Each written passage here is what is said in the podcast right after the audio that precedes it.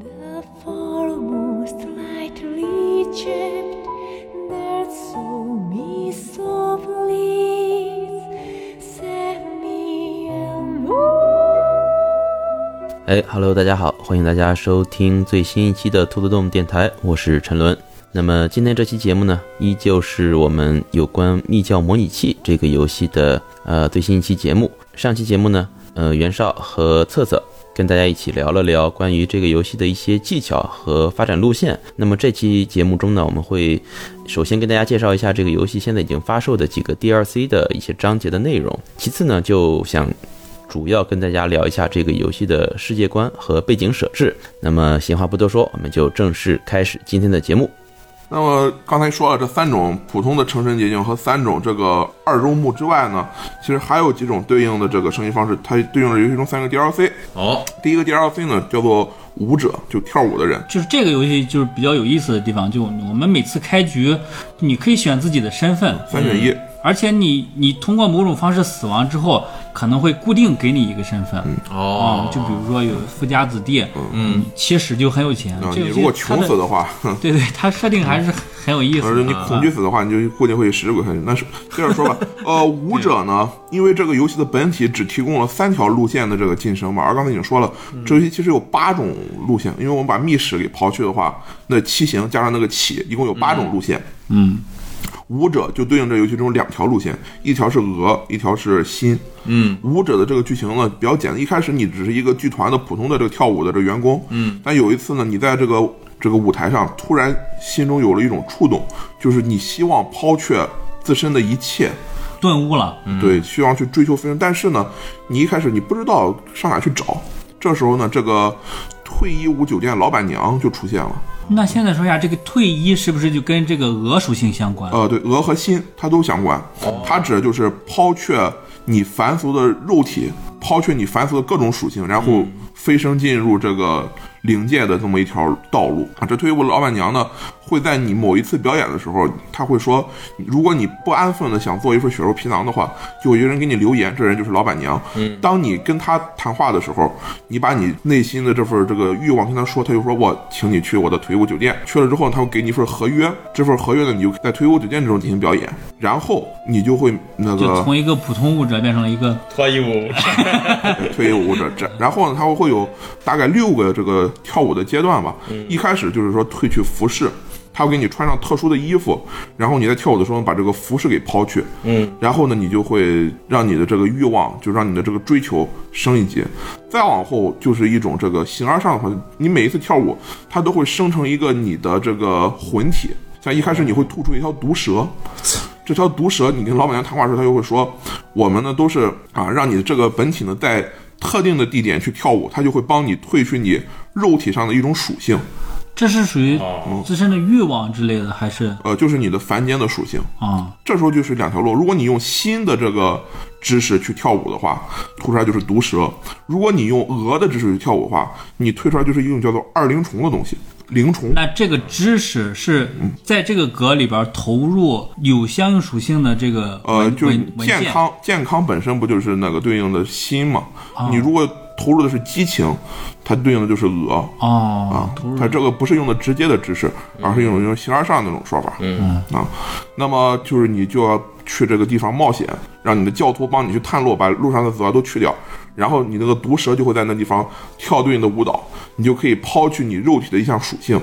像第二条可能就是抛去你的皮肤，嗯，就是说你的这个皮就和你的凡人的这个皮肤就不一样了。哦，再往后，你还会抛去你的颜色，然后你的这个血肉的颜色也会发生改变，包括抛去你的这个瞳孔，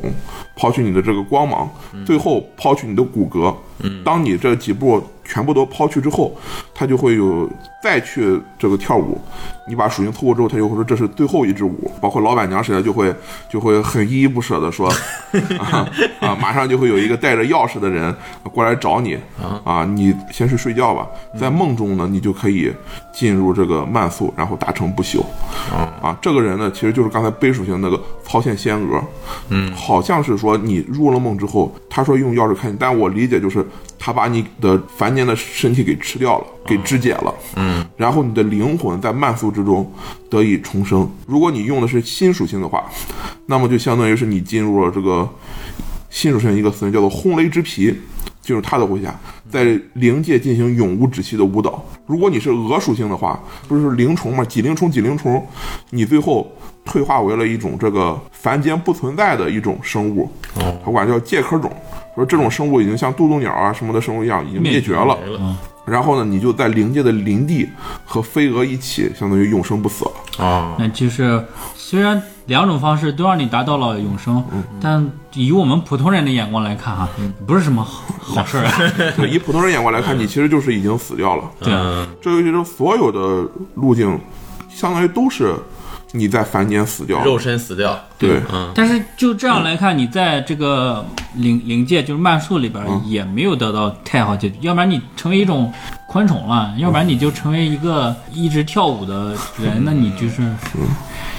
也挺累的。 可呃能那个层次的看我们就，不一样了。嗯哎， 对，行，这是舞者这条路径，这是我通关的。还有两种呢，一种叫做教室，它对应的是奇属性。这一个教室是什么呢？就是说你会，你本来是一个普通的这个牧师，进了一个很小的教堂，教堂里边当这个牧师。嗯我用这个教室开局的时候，我就完全不会，就没有让你能行动的地方。它是这样的：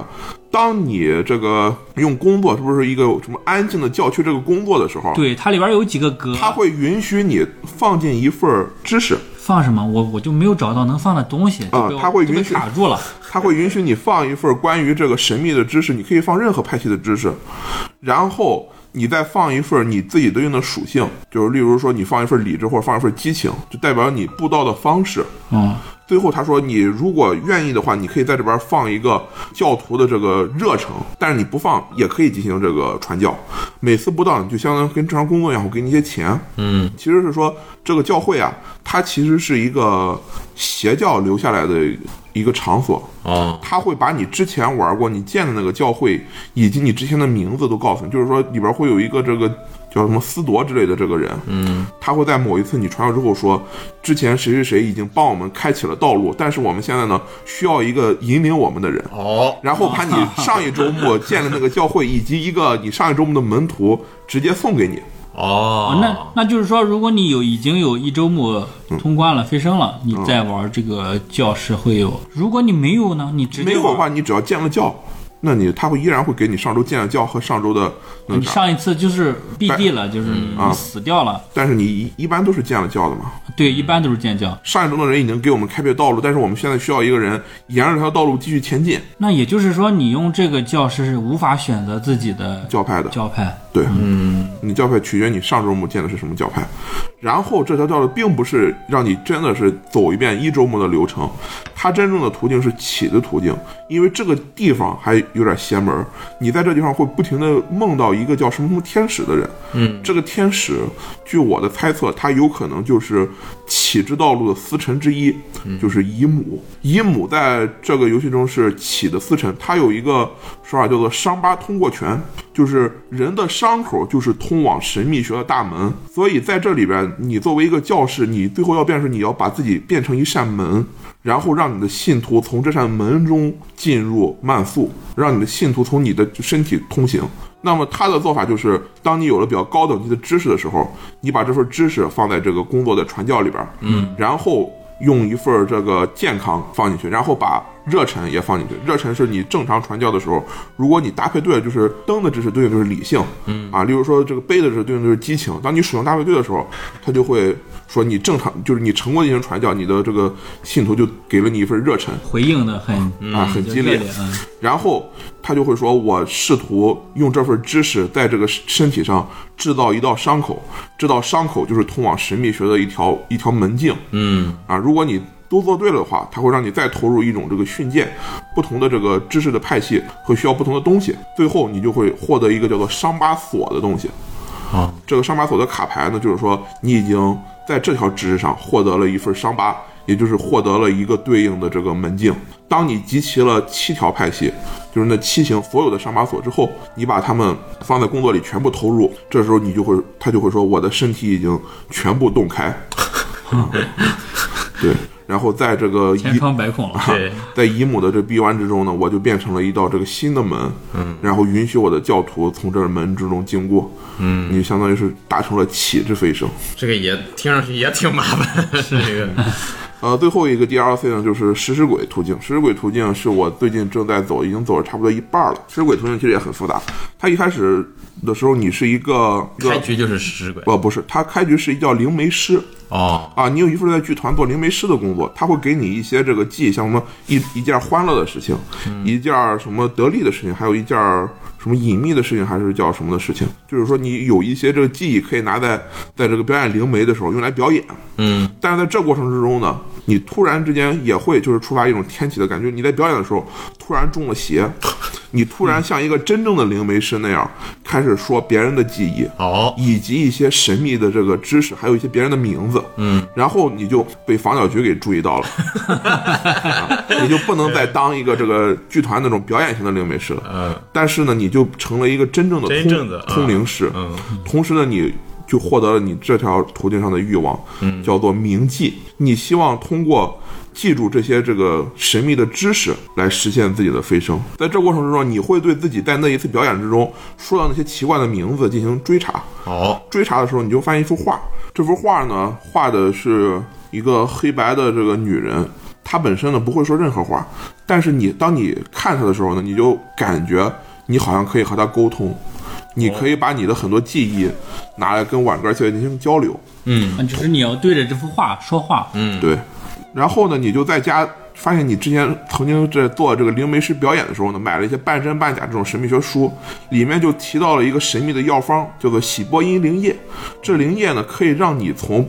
别人的这个躯体上获得别人的记忆，哦，那这个人是活人还是死人就是你得把它吃到肚子里。 啊？行，还能真能买到有效的书呀？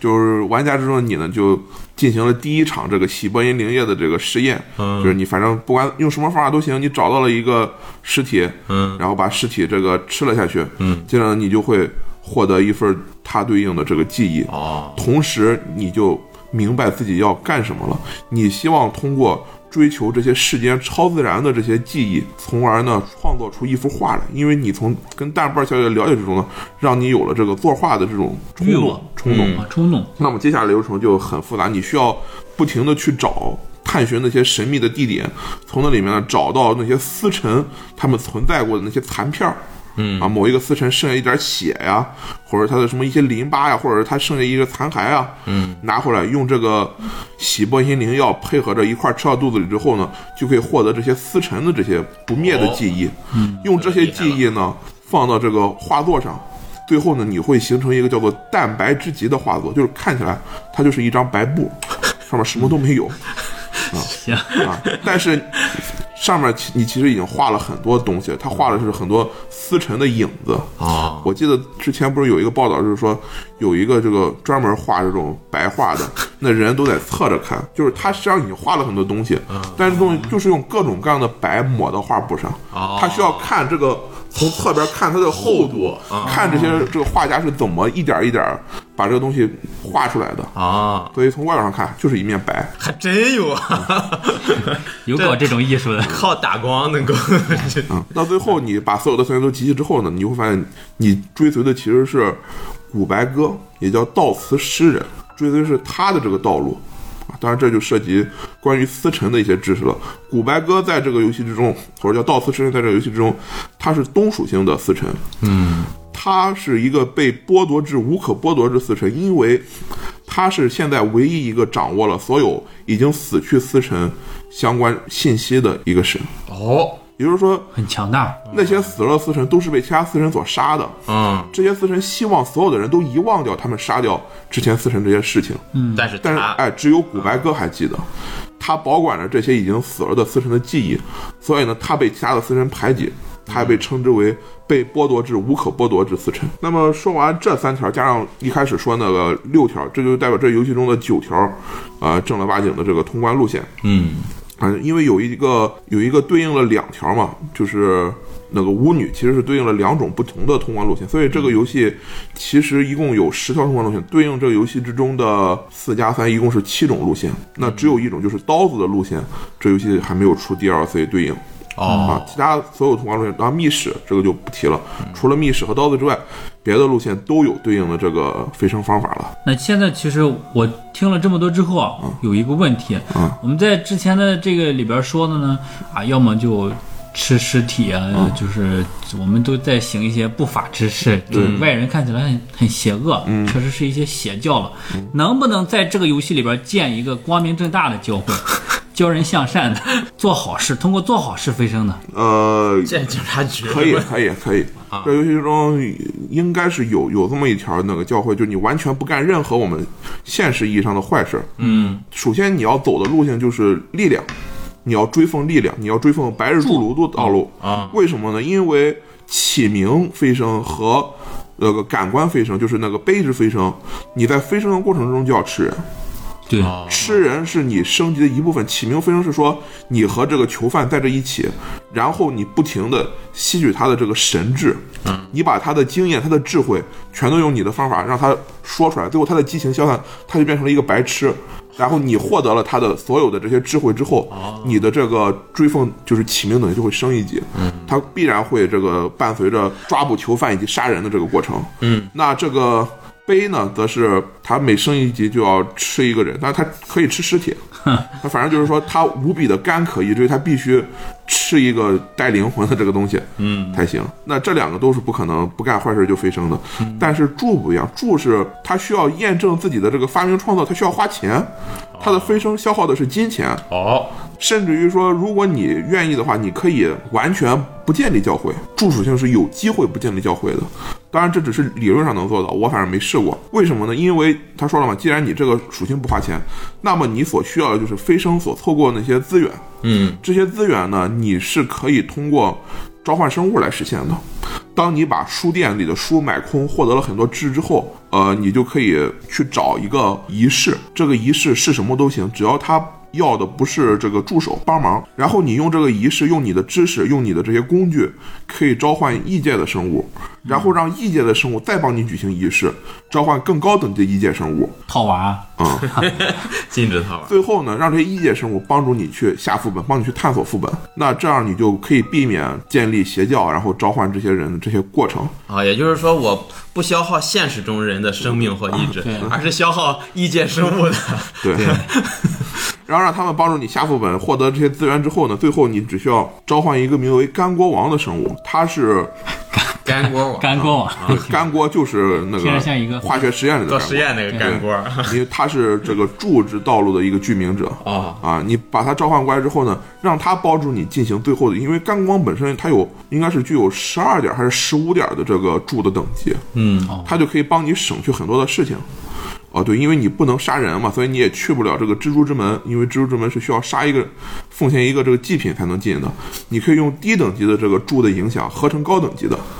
然后用高等级的柱的影响配上干锅王，配上你下符文找到的一些这个柱的工具，把这三者结合到一起，然后让你自己实现飞升。嗯呃，这个飞升就是把所有带柱的这些属性加起来，达到一个很高的值。对你就可以通过了。嗯，这是理论上讲，你不会干任何坏事，坏事呃现实意义的现实意义的话啊但是你下副本还是会获得邪名的。但这个邪名就是你下副本，他就给你一个邪名，是因为防剿局在追查你，不是因为你干了坏事而追查你。那么接下来呢，最后有最后一部分就是深入剖析一下这个游戏的这个世界观和背景知识。嗯，呃，这个游戏中所有的知识呢，都是来自于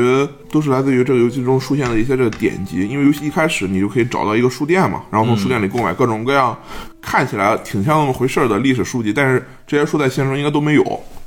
啊，它跟克苏鲁学的一样，就是杜撰了很多这个典籍的名词，假模假样的，跟真的似的。然后把它研究了之后呢，会给你很多知识，但是研究得来这个知识其实只是这游戏世界观很小的一部分。首先是你得到这本书的时候，你点这本书卡片儿，卡片儿本身的一个介绍，它往往都是什么古希腊哲学家什么什么历史，嗯，表面上的一个事儿，然后你把它拖到研究里的时候，它会摘抄这个书的一小段内容，嗯，然后你研究好之后，它会再摘抄你知道的一部分事情，嗯，这三者加起来，你就可以对这个游戏的世界观有一个大概的哦推断。嗯，首先呢是说游戏中的世界跟我们现实世界有什么区别呢？我认为应该是没大有区别的，也或者说游戏中的世界就是在模拟我们现实的1920年。啊，二十世纪二十年代的英国维多利亚时期，维多利亚的这个最晚期。但是呢，这个游戏的历史呢，已经被这个思辰所所这个掩盖的面目全非了。哦，因为这游戏中有很多书都提到，呃，历史是多重的。现在可能已经有，就是游戏中出现的这个书就提到至少有五重历史嗯，啊。不同的历史之中呢，会发生不同的事情。例如说，有一个叫做无影王国的这个帝国，它在第一重历史之中代表波斯帝国存在到了公元五世纪。哦，啊，甚至于说把这个拜占庭都这个西征服了嗯，啊，但是这是现实生活中就没有的。还有一个叫做无敌太阳的这个教团，他们说他们曾经在第三和第四重历史之中统治了这个世界，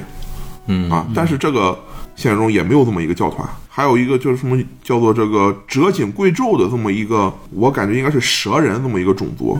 他们从自己注定灭亡的历史逃到了现在的历史。哦，他们说他们是从第五重历史逃过来的，那就是有这个历史之间有互通的地方，可以。嗯对，关于这个历史到底是什么，我没大弄明白。就是说，这个历史到底是说这些事情其实都发生过，只不过被一层一层的盖了起来。哦就，是例如说，我们身上真实身上其实就是有无影帝国，它就是到了公元五世纪，但是因为这些事儿被思辰给出手掩盖了，导致我们所有人，包括这个考古发现也好，历史记录也好，都被篡改了。都发现不了，啊，对，还是说这是一个平行时空？他转完一圈之后，第一季结束了，就重新转了一圈，就进入第二季，到底是哪一种呢？我说不明白。嗯，有可能是第一种，也有可能是第二种，但是从这个逃脱来看，第二种还是有一定可能呃的，可能的。嗯啊，他们就像克苏鲁里的这个伟大种族伊斯，嗯，他们跟这个西我们这个时代交换了一下。嗯，那么在真正的历史之中呢，首先我们来说一下，在众思臣之前的历史，在我们人类之前，统治这个世世界的是一种名为介壳种的生物。哦，啊，不这是个刚就才是那个个，你可以成为的那种对对对母女的一种结局。嗯对，舞女结局中一个。这介壳种当时呢，这个世界上只有六个司臣嗯啊，他们分别是转轮，就是一个无休止转子的一个东西，嗯，还有一个名为碎石、浪潮、呃逆服之卵，还有一个叫双脚斧，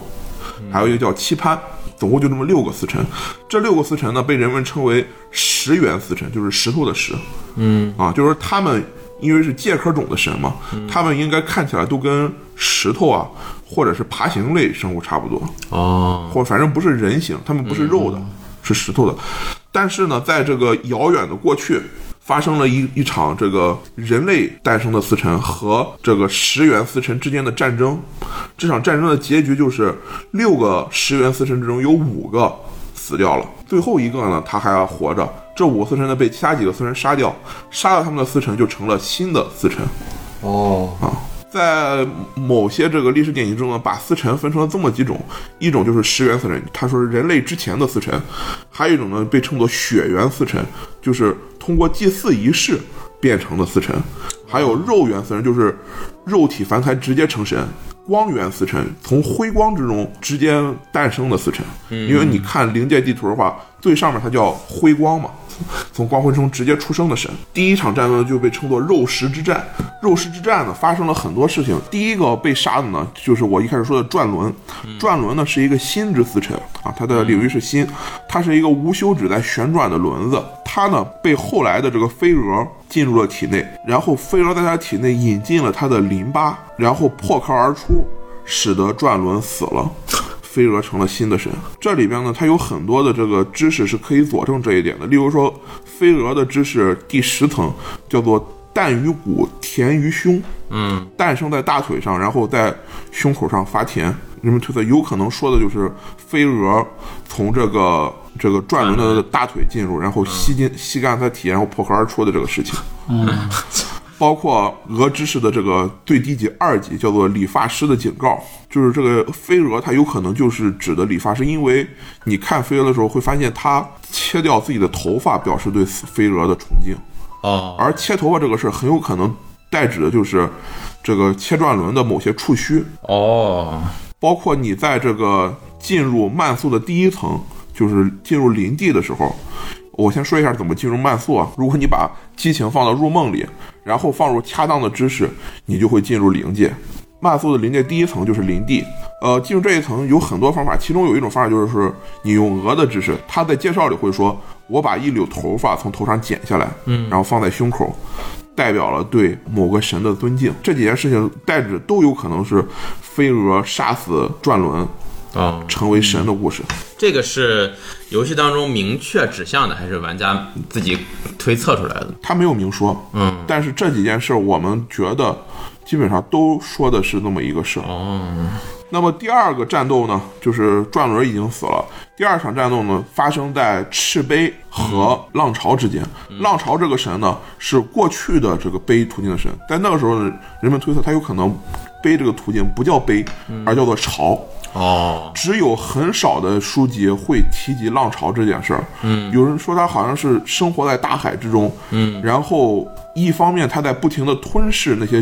侍奉他的居民者，另外一方面他在把他这个涂上自己的粘液之后再排出来，有点像那种水母什么东西似的。但是他同时就满足两项，就是他一一边在吃，一边在排，就相当于是吞噬和繁衍。就是说赤杯就引引进了浪潮，把它给喝干了。嗯，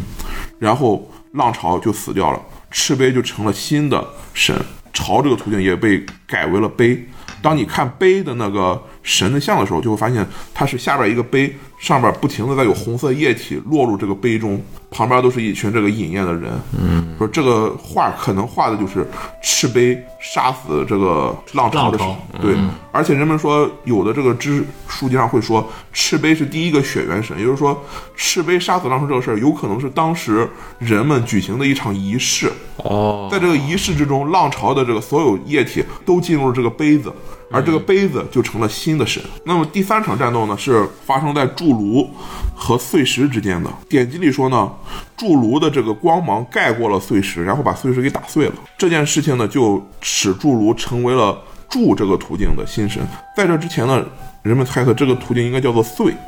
就是发光发热，然后改变形体，引火。在这之后呢，就成了柱。柱更进一步了，感觉。嗯，柱这个神，这个神灵呢，他也就掌握了一条知识，就是打碎自己的工具来让自己获得晋升。在之后，关于任途径的两个神，一个叫做上校，一个叫做狮子将。这个过程之中呢，狮子将据说就是通过折碎了自己的配件，从而从一个具名者升职成了司臣啊。当然，这一段故事我马上就会说。还有两个死去的那个石人司臣没有说，一个呢就是期盼。这个呢，也是一哪个两个字儿？七就是数字七，潘就是一个虫，一个三番五次的番。就是古代的中国古代一种龙的那个那个是吧？对对，嗯，要说这个神呢，首先就要说到上校，上校是肉元神司臣之首，他是从凡人直接登神的。嗯，他呢也被称之为伤疤护民官，或者叫伤疤千夫长。他浑身呢据说是布满了所有的伤疤，嗯，这些伤疤呢都是神留给他的，这也使得他呢再也不会受新的伤害了。据说在他这个斩杀棋盘之前，做第一件事呢，就是请一个叫做姨母的人，在他的眼上画下了伤疤。这使得他呢不用去看棋盘的形体，也不会受到棋盘能力的这个伤害。嗯，接下来呢，他就斩杀了棋盘，从而成为了任途径的一个司臣。哦，最后呢是说他把姨母浸泡在了棋盘流出来的血之中，嗯，使得姨母也就是从凡人登临为神。感觉有点像希腊神话的某些桥段。对，这个游戏之中很多看起来是希腊或者是古罗马或者是埃及的这些神话，你把它研究之后，它都会引出一份这个关于司晨的这个故事来哦，啊。像姨母，它就具有了这个蛇人的特征。我不知道它是一开始就是凡人，还是它一开始就是蛇人。但是所有的蛇人都管它叫做这个母亲，嗯，因为棋盘本身也是一个蛇的形象嘛，嗯，所以我不知道它这个到底是哪一块是真的。呃，最后一个死去的死神叫做逆服之软，这一块就更加的这个怎么说呢？就是典籍上就更加暧昧了，就是有一个人在不停的论证太阳和人的瞳孔和卵其实是一个东西，哪个软？蛋。哦，啊卵 嗯，我觉得他们的共同点就是他们都是圆形。圆 的， 为什么这么说呢？因为在这个十元神的时候，逆夫之卵就带就是一个照射光芒神，但是那个时候整个世界都是黑的。哦，另外一个这个关于肉食之源的这个书籍之中就提到，逆夫之卵像一个懦夫的一样，他逃入了辉光，就逃入了曼曼苏的最上方，然后就死掉了。诞生的神呢，就是守夜人，也叫铜中飞，铜就是瞳孔， 嗯，飞就是门，啊，哦，就是这个眼睛之中的门。铜中飞成了新的灯的这个司辰，而逆夫之卵呢，好像就在逃入曼苏之后就死去了。辉光，啊，对，逃出辉光之后死去了。最后剩下一个没有死的，叫做双面斧啊，他现在还双脚斧，他现在还活着啊，是斧头的斧吗？是斧头的斧，哦那它跟现在的这些这个司辰不冲突吗？不冲突，因为他应该是投降了，而且他现在被放在了曼宿的一个叫做道路之室的地方，用来抵抗虚元神的入侵。我在一开始的时候不是说有几个神，他控制的是每天的二十五、二十六、啊啊二十几那些时间嘛。这些虚来自虚境的四神一直想入侵现世，但是双脚斧就在那边阻挡了他们，不让他们进来。哦，那么在肉食之战之后呢，这大量的这个来自于这个人人世间的这个司辰，就这个占领了曼宿。在这之中呢，等级最高的是被称作骄阳的司辰，嗯他就来自于也是来自于辉光，是一个新的光源神。嗯，他让整个世界从这个介壳种的这黑暗状态变成了明亮的这个状态，有点像这个黑魂火传啊，传火说种了，嗯它点亮了整个世界，也成为了这个历史中的一个地位非常高的这个司神，甚至于说他当时就统治了整个曼宿。嗯，所以这个无敌太阳教会也在第二重和第三重历史之中，呃，第三重和第四重历史之中统治了这个凡间世界。但是呢，这个骄阳在你玩游戏的时候，它就已经不存在了，因为整个游戏中发生了一个事件，名为骄阳分裂，或者叫炙润仪式。这个事件就是说，白日筑炉分裂了骄阳，把骄阳给劈死了。嗯，有的典籍中说呢，他用的武器就是他心中的爱。所以有一种解法就是说，白日筑炉爱上了骄阳，但他爱上骄阳这件事儿导致了骄阳被劈散了。劈散之后出现的四个司辰呢，分别就是有一个叫做辛旦，辛就是一个日，一个一斤两斤的斤啊啊，它指的是凌晨的太阳。啊有一个是残阳，指的是傍晚的月亮；还有一个叫做交月，它指的是太阳的影子、月亮；嗯最后一个是裂分之狼，它指的是太阳被白如如劈散时的伤口。哦啊，这四个神取代了骄阳，成为了骄阳四子。据说这件事情也导致整个太阳教会发生了分裂。那就相当于这新诞生的四个司辰是原来的骄阳的这一个司辰分裂出来的。对，嗯，据说他们当时以前都是骄阳这个司辰的剧名者，哦在骄阳死了之后，他们就相当于取代了上位了哎，取代了骄阳的这个功能。啊，这件事情呢，在这个整个游戏中，很多书籍都在提，包括你看是就是最高等级的东的秘传叫做狼言，说的就是这个裂分之狼。对所有司臣的这个憎恨，嗯啊，因为他就是骄阳的伤口所诞生的嘛，他就憎恨其他那些司臣，哦啊，介绍里边说，如果你把这个秘传告诉就是警察的话，警察会因此而发疯。那会停止对你的追捕吗？呃，他有一定几率会变成另外一个追逐飞升的邪教徒。哦，那还感觉挺好。嗯又给自己整了一个对手，对，嗯但是你可以在他就是飞升过程之中，用更高等级的秘传，再把他拉进这个教派，让他成为一个你的手下。因为除了第一个警察就是最烂的那个警察之外，之后出现了很多警察，就是你死一个警察，就会有一个新警察顶替。嗯，都很强，他们都是双属性警察。哦哦，也就是说，除了我们这个游戏里遇到的熟人二十一个，嗯，警察也可以是我们的一部分。对，只要所以嗯你用特定的秘传让他脱离警察岗位儿，然后再用就是跟招募新人仪式啊上，只不过你需要的这个知识等级要高很多，嗯，啊，把它拉入教会。那么在这件事情再往前一点呢，就是说到这个五重历史中的第一重历史——无影帝国的历史中呢，又又涉及了两个司辰，这两个司辰就是我一开始说那个上校和狮子将。嗯，上校呢，他是通过斩棋盘成为的这个新神，那么他呢，在人世间其实是留下了自己的这个帝国的。应该是希腊的某一个城邦，具体名字我忘了。后来呢，好像据说亚历山大就是他所控制的凡间城邦之一。他手下有一个剧名者呢，就叫狮子将。狮子将呢是古波斯帝国，就是他所谓的无影帝国中的这个一个普通人。嗯，他的曾经去过希腊，然后拜在了这个上校的名下去学习，最后他又回到了波斯帝国，成为了波斯帝国的这个狮子将军，还是叫黄金将军。但是呢，在后来上校控制的这个，就是说白了亚历山大要往这个东边进行这个征服，嗯，就去攻打波斯帝国。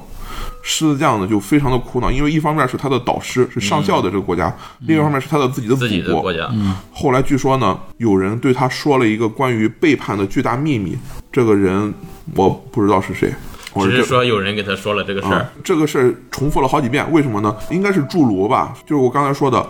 他折断了自己的剑，表示了对上校的背叛。嗯因为折断自己剑这个事儿，正好符合了侏儒的那个仪式，就是侏儒击碎、哦碎石那个仪式，啊打碎自己的工具来获得飞升，嗯，从而使得狮子将脱离了上校的控制，哦从上校的一个居民者变成了一个新的认属性的司臣。嗯，第二个关于背叛的事情就是，据说大流士在亚历山大的耳边说了一个巨大的秘密，还是这个关于背叛的巨大秘密，嗯从而导致亚历山大没有继续攻打波斯帝国，而是回到了国内，然后好像是清清洗了自己的这个国家。这个事情呢，包括你在这个二周目飞升的时候，就是你当使徒的时候，嗯，会有一个长生者不停的给你捣乱。啊，干扰你这个帮助你的这个一周目老板变成居民者。如果你把长生者打死的话，他就会说：“我这里有一个秘密，这个秘密就是当年大流士所告诉亚历山大他 的想让你背叛，啊，这个秘密可以让你脱离你导师的控制啊。嗯能听他说这个秘密吗？呃，如果你听了的话，你就会回归一周目。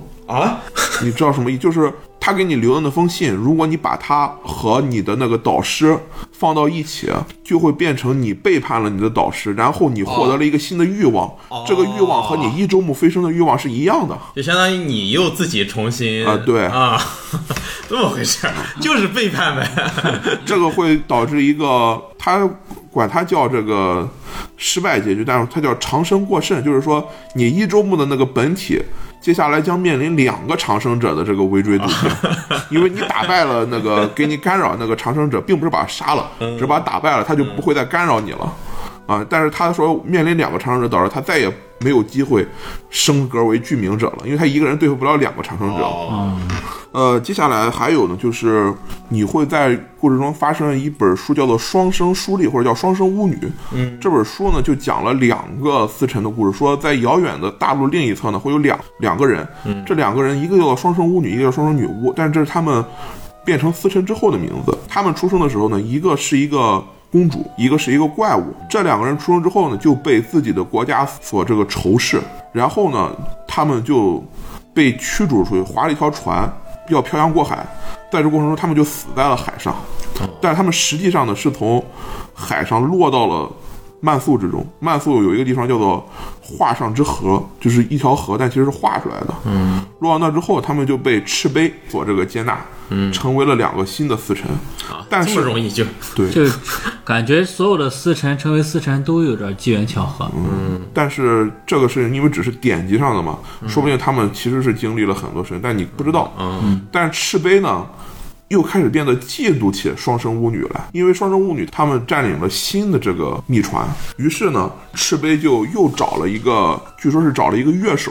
然后呢下凡去勾引了他。最后呢，这个乐手是怎么？在里边有三本书专门提这个事儿。这三本书的最后说的就是什么呢？第一章好像是说这个乐手要找一个名字叫红沙法的方法，然后呢，他就碰到了一个叫山峦之母的人。山峦之母，我们后来就知道他就是赤碑，也是盖亚，就是我们现实中的盖亚和山峦之母以及其他这几个这个和繁衍有关的神，其实都是赤碑的化身。嗯，在这过程之中呢，他就相当于是模拟了一种这个生产的这个环节。嗯，最后呢，他阉割了自己，然后山峦之母把他的皮给剥了下来，最后他永不停止的心脏从剥皮之后跳了出来，成为了一道这个暴风。对你可能没有听明白，但我用慢速中的话来说说一遍吧，就是赤碑勾引了一个叫做松树骑士，就是我刚才说轰雷之皮的人类名字，嗯啊，勾引了这么一个人，他是一个乐手，嗯，把他勾引上来之后呢，他成为了自己的剧名者，嗯，接下来呢，他以这个为了这个偿还，就是对这个双脚斧。这个亲人的这个，就是因为他杀了，杀了这个十十的司辰嘛，他说我要对这双脚斧有所表示，嗯，我就把自己一个剧名者给剥皮，啊，他又把轰雷之皮，就是把这个这个剧名者呢皮给剥了，嗯，结果剥了皮之后呢，他就变成了一个永不停止跳动的心脏，嗯，从而他又升入了这个孔雀之门。从孔雀之门出来之后，他成反而成了一个新的司辰，也就是说，本来赤碑是想把他杀掉，杀了嗯对，但是他是不是真的想杀他呢？这事儿也不一定，啊，因为剥皮这个事儿，它就有一定的这个形而上的色彩。嗯，总之最后的结果就是轰雷之皮成为了新这个途径的一个司辰，思辰，它永不停止的在跳动。嗯，并且它也相当于是在保护着整个慢速不受虚界的这个侵蚀。顺带一提，还有一个人也在保护着慢速，就是上校。就是上校这个人，他不是浑身充满伤疤吗？因为骄阳死了之后，他的尸体进入了这个虚界嘛，在这之中呢，生出了很多的蠕虫，这些蠕虫呢，也在就是从虚界试图返回慢速，然后来攻打慢速。所以呢，上校就负责看守骄阳的那个尸体，他所在的地方呢，就成为了蠕虫博物馆。如果你就是在游戏中通过慢速进入孔雀之门的话，你就发现旁边有个地方就叫蠕虫博物馆，在那地方你会看到上校以及获得一些这个刃这个途径的这个影响，当然也有可能获得一些恐惧。接着说就是这个游戏，因为它涉及的这个书籍很多，还有一些比较小的故事，例如说里边提到一个叫做鹿泉战争的故事，这个故事首先可以确定是它没有发生在。我们现在这重历史上，嗯，就我们现在这历史上没有的，到底是哪一重呢？我不知道。但是它其中提到就是它发生在折颈贵胄不存在那一条的历史上。这折颈贵胄究竟去了哪儿？我其实不知道。他只是说他们应该是在第五重历史之中，因为注定灭亡而逃跑了，跑到了另外一重历史上定居了下来，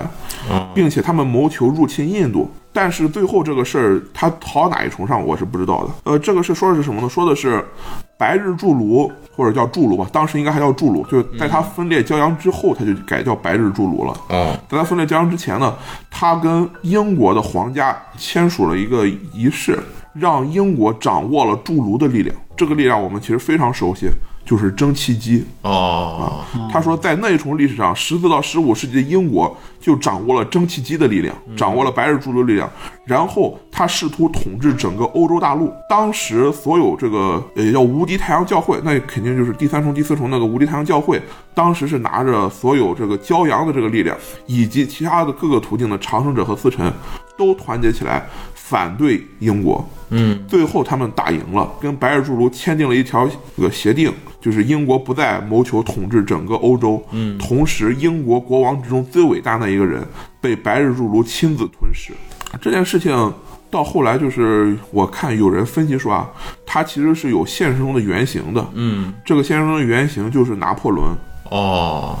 啊，所谓的这整个这一套所谓白如的吞噬，说白了就是法国曾经试图征服整个欧洲，嗯，但是奥地利呀、俄国呀、英国啊，所有的这些人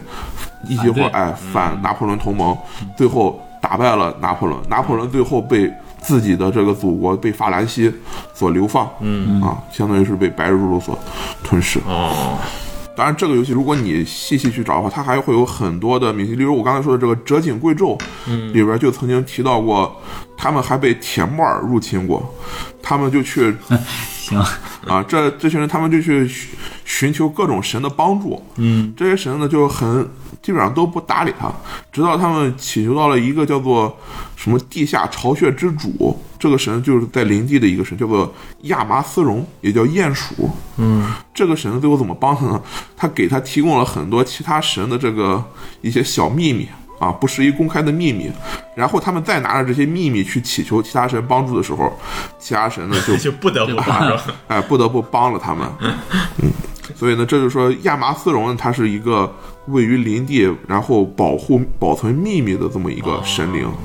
据说它一直也在这个防御着虚界的入侵。哦，你如果去看关于俄的一些秘传的话，它其中就有这么一句话，就是“辉光是一个疑问，非俄总以肯定作答，而亚麻丝绒总以否定作答”。这个什么意思？我觉得就需要靠自己去理解了。另外就是，所有关于这些已经死去神的知识，你大部分都能通过就是古白歌的一些这个知识，就是我说悼词诗人，嗯，那边予以获得。呃，还有一个神呢，被称作是蜈蚣，它也有鹅的属性，它也被称作浪游旅人。啊这两个旅人还挺有意思，因为前几天我在翻那个贴吧的时候，就有一个人说：“哎，我现在玩到这卡关了，我不知道该怎么办了。”然后人家一看他截了那张图里，他就他把什么事都干，他也去了图书馆，也去了那啥，也进行了冒险，也获得了很多东西，但是他没有从来没有去过慢速。啊，他从来没有去过慢速，就是他没有任何慢速相关的卡牌。嗯，然后下边就有人提他了，难道你是浪游旅人吗？因为浪游旅人一生去过了所有的地方，但是他从未踏足 过慢速可以可嗯以，啊。因为浪游旅人就是这游戏之中一个，他是一个和历史沾边的神。如果你拿了一个高等级的历史的话，他就会写叫浪游旅人的地图。嗯，他所说就是他去过所有的地方，但是没有去过慢速。据说那个慢速的画中之河就是他画出来的，但是他不去慢速的原因是因为他从未干过的一件事儿。嗯，也就是说，人们就是其他斯人是因为未来他注定要干的一件事儿而禁止他进入慢速。同时，这里边还提到了守夜人正在策划一场巡礼，这场巡礼呢，就是守夜人带着七个人再次踏足辉光。这七个人中，六个人的身份还未确定，但浪游旅人是其中的第一个。哦，啊，如果他不去慢速，这个巡礼就永远不会进行。嗯呃，按照我的分析的话，这件事情指的有可能是守夜人可能会把骄阳复活。哦，因为有些书籍，因为这说白了，这些书籍很多时候它也是那种语言不详，或者是比较暧昧说话。就有些书籍可能会说了，它其中就提到说，骄阳没有子嗣，但是它注定会诞生四者，就四个人，四个人会诞生七者，七者会诞生无穷无尽者，无穷无尽者会带领七者杀掉四者，然后骄阳就有可能会复活。哦，哦，这是在书里说了这个骄阳复活的方嗯法。那如果这个七个人不去巡礼，他就有可不能会活不了杀掉这四者，嗯也不会有无无穷无尽，然后就对复活。另外，你如果是玩灯属性的二周目的话，他说这个二周目的仪式就是模仿了守夜人的巡礼，哦，他最后就成为了守夜人手上最明亮的一道光。 啊，当然那一个谜语是，据说是游戏中最难的。我看了一下那谜语，是真的很复杂，它也需要就是它是代表着一个结局吗？呃，对，它代表的是灯属性的人升职为这个居民剧名者的一个结局，对，但是它本身也是需要你去干很多的事情。呃肯定是具体我都我都忘记了，反正是有召唤很多见证者，据说这些见证者会在他升职为居民者一刹那就全都死去，然后他本身会把就是你的二周目使得会把自己做成一盏灯，嗯，会照亮自己，然后他还要拿着守夜人的镜子，用那面镜子代指守夜人，然后那些人就是说啊，你是最明亮的光，怎么着怎么着。 具体没有说。呃，最后还有就是，这个游戏中不是说有几个虚元神吗？嗯，大部分虚元神在这个游戏中都没有体现，但是有两个是体现了的，一个叫。叫林中聘马，林中聘马指的是一个和和欲望相关的神灵，因为有一个叫环山的神，他也在林地，他代表的是无穷无尽，就是林地的生命力。嗯，他的形象是一个流着蜜的一片林子。说这个神他和林中聘马在私通，而这个知识被一个叫做这个石石炭鸭的这个神给这个知道了。嗯啊，石炭鸭也是这个游戏中的众多四神之一。那还有一个呢，叫做代冠繁玉还是叫什么？也是虚哎，也是虚元神。如果你用食尸鬼这一条途径，就是你在吃过第一次尸体之后，你就会获得那个欲望嘛。嗯，这个欲望上就会有一个属性叫做墓地之口。这个墓地之口，呃，它会不停的升级。就每当你进入这个欲望升层的季节的时候，它的这个级别就会上升一级。如果你没有吃这个尸体的话，如果它长到七级，你就会死掉。然后说，原来你的这个喜波人阴灵液之中就有这个虚元神的种子，嗯，而这个种子，如果你不不用吃这个尸体的方式去压制它的欲望的话，它就会反过来吃掉你的身体，然后你最后就成为了这个叫什么加冕梵语，还是叫具体名字真的忘记了。这些虚元神和刚才我们说的这些司辰之间是一种对立的状态。这个事情其实非常不好说，因为这些学员，首先我们唯一知道的事情就是，他们不在这个现实世界，他们在虚界，而所有死的这个神也好，人也好，就是在这个慢速中死的都会进入虚界。慢速就是灵界，是吧？对，慢速就是灵界，那那个虚和这个什么慢速辉光什么又是什么关系？辉光就是慢速的最上层。哦说白了就是越上面越亮，最上层。是慢速的一部分。对，啊啊，呃，对，叫代冠之孽，我终于查到了啊！ 正看着这个维基百科，代冠之孽就是其中一个神，而且人们认为嗯时节之中关于疾病的季节，其实就是它入侵现实世界的一种尝试。嗯哦就是你得病其实是因为代冠之孽。那么其他几个神呢，也都代指的是，例如说你那个欲望升腾季节，其实是因为另一个屈原神叫做升腾蜘蛛，这个神就是根本不在游戏中出现。嗯，人们知道他是因为维基百科输入他，维基百科输入他是因为这是作者当时在自己的这个 blog 上写写的一篇文章里边提到他的名字。哦嗯，但有可能也没放到游戏里啊。嗯，我怀疑应该是因为我在游戏里怎么找也没找到他。那听这个袁绍刚才介绍了一下这个世，我感觉他这个世界观或者说背景其实设置的非常宏大，啊或者说是非常繁杂，嗯对，复杂，可能在游戏当中实际体现的，或者说呃作者放到游戏当中，只是他世界观设定当中的一部分，而能让玩家看到的又是他游戏内容的更小的一部分。我觉得，因为这，但是这游戏它本身就内部其实已经勾连的非常好了。我也有很多细节没有讲，例如说你在慢速这个游览的时候，有一个地方叫做什么“睿智骑士”的这个小屋。嗯，当你第一次去的时候，里边的主人会说：“我不是睿智骑士。”我也不知道为什么这个地方叫“睿智骑士”的小屋啊。但是那个人叫特雷莎，然后那个人呢，你就会在这个买书的时候，就会看到很多。好几本书叫做《锁匠的梦境》，嗯、那本书就是特雷莎写的。哦，然后，如果你用恰当的这个知识进行仪式的话，可以把特雷莎从慢速召唤出来。嗯，嗯，然后，如果你把召唤出来之后跟他谈话，然后把那些书放到谈话主题里，他就说：“哎，你需要我签名，我给你签一个名。哼，你可以让他这个书获得特雷莎的签名，嗯，就获得一个新的属性。那这些书获得新属性有什么结果呢？啊，其实也没什么结果，主要是你研究它的话，你可以额外获得一些这个叫做博文的东西，它可以增长你的这个理智。哦，啊，而且每当你让他签名的时候，他就会讨论一下他当时写书是出于一种什么样的心态啊。像写第一本书的时候，说我当时住在什么这个运河边上，然后怎么着怎么着怎么着。然后结合书的内容的话，因为他在书里边还提及了一些什么，有的神到底是曼俗中哪一位司臣的化身，嗯，啊，他说古希腊谁谁谁是谁的化 身，然后你找他签名的时候，他就会说，哎，这个事儿我现在已经知道了，但是其实也无所谓了。就是他当时怀疑有一个神是好几个司神的化身，哦他说如果这个神真是这么多司神化身的话，那我也有理由怀疑，其实所有的司神都是守夜人的化 身。这是作者的一种吐槽，自我吐槽了，我感觉就是，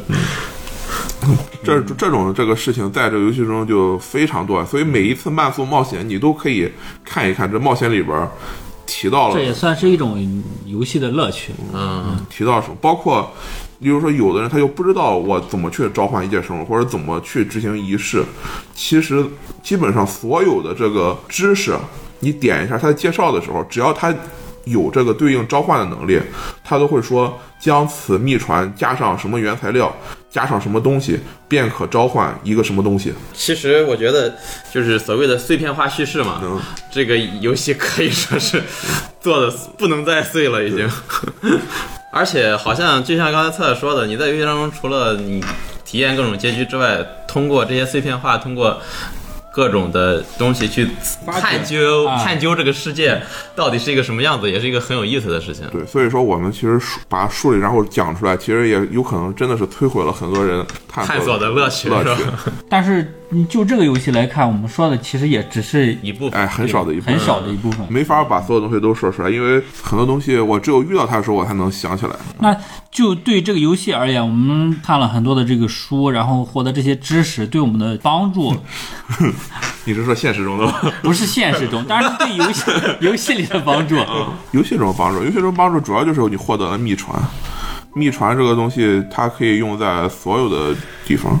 就这个游戏，它虽然介绍的时候会说你必须用什么东西加什么东西才能举行仪式，但是实本本质上这是一个合成游戏，就是你就是你会 A 加 B 得到 C，C 这类就再往后一直加一直加，就会得到很多东西，然后就把你得到的东西再合成起来。这其其实是一个合成类游戏。嗯其实就是猜谜语嘛。嗯，你要真正理解它，你就好好看看这个谜题，就看看，然后再有目标的试，啊，嗯，效率会高一些。好，那么因为时间关系，我们这期节目就到这儿了。这期和上一期节目，我们用两期节目的时间呢，呃，给大家介绍了一下有关《密教模拟器》这个游戏的技巧和背景设定。那么在下期节目中呢，我们会把一些类似《密教模拟器》这种，啊、像维多利亚时代的带有科苏鲁元素的背景的这样的一些呃作品啊，主要是给大家推荐一些呃有关这个背景的小说。那么敬请大家期待。那么本期节目呢也就到这儿了，也感谢大家的收听，我们就下期节目再见。